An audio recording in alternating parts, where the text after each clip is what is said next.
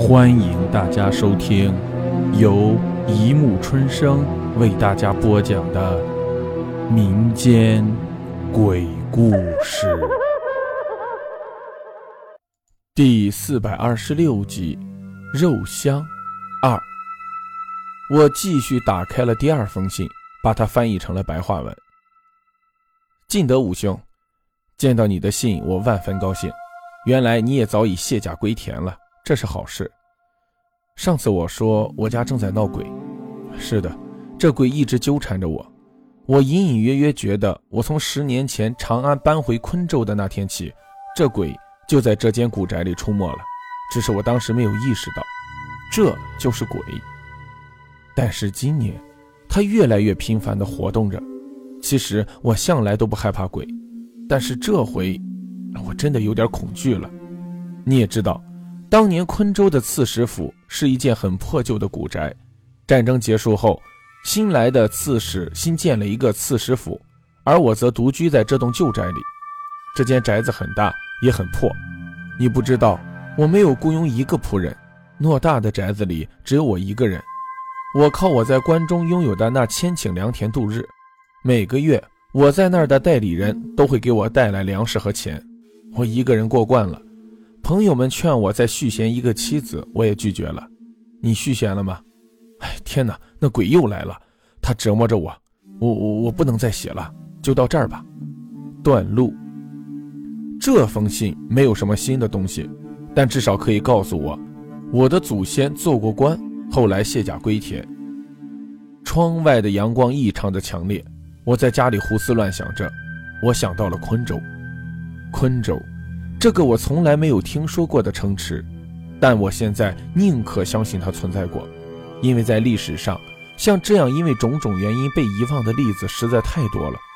可我难以理解的是，段路和我的这位叫蔡进德的祖先是如何在昆州死守三年，抵挡住史思明的数万大军的。在安史之乱中，张巡和徐远死守淮阳，最终还是破城身亡。段路。难道比张巡的本事还要大？这种疑问困扰着我，促使我打开了第三封信。晋德武兄，你在信中说你早已续弦，并且已经有了三个儿子，实在可贺。哎，想想我，可能真的要茫然一身一辈子了。是的，你信中的猜测没错，我永远都忘不了月香，她的眼睛，她的笑，她的身体。十年前，他死在昆州，就在这间房间里。我永远都无法摆脱他，永远。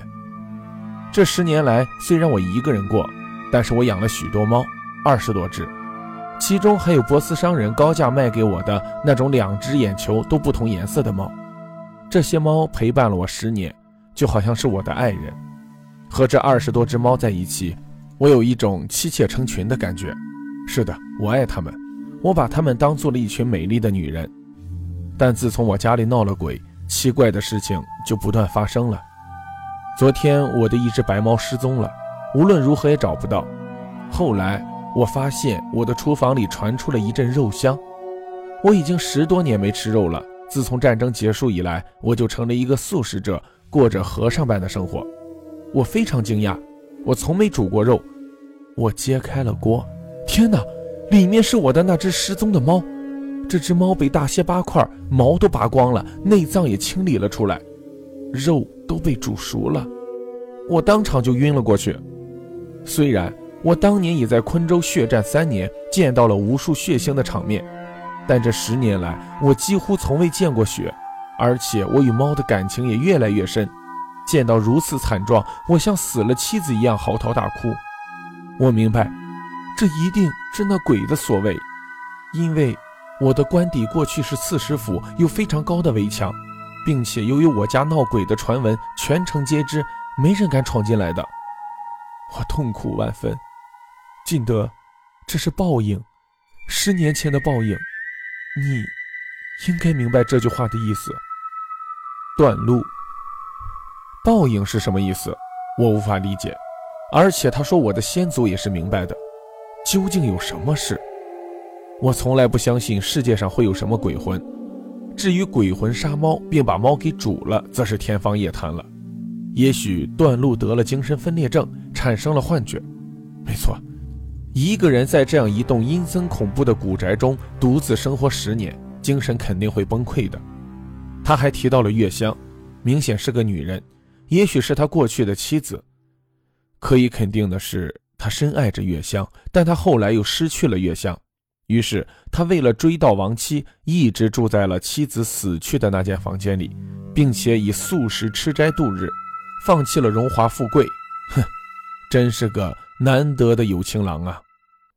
好了，故事播讲完了，欢迎大家评论、转发、关注，谢谢收听。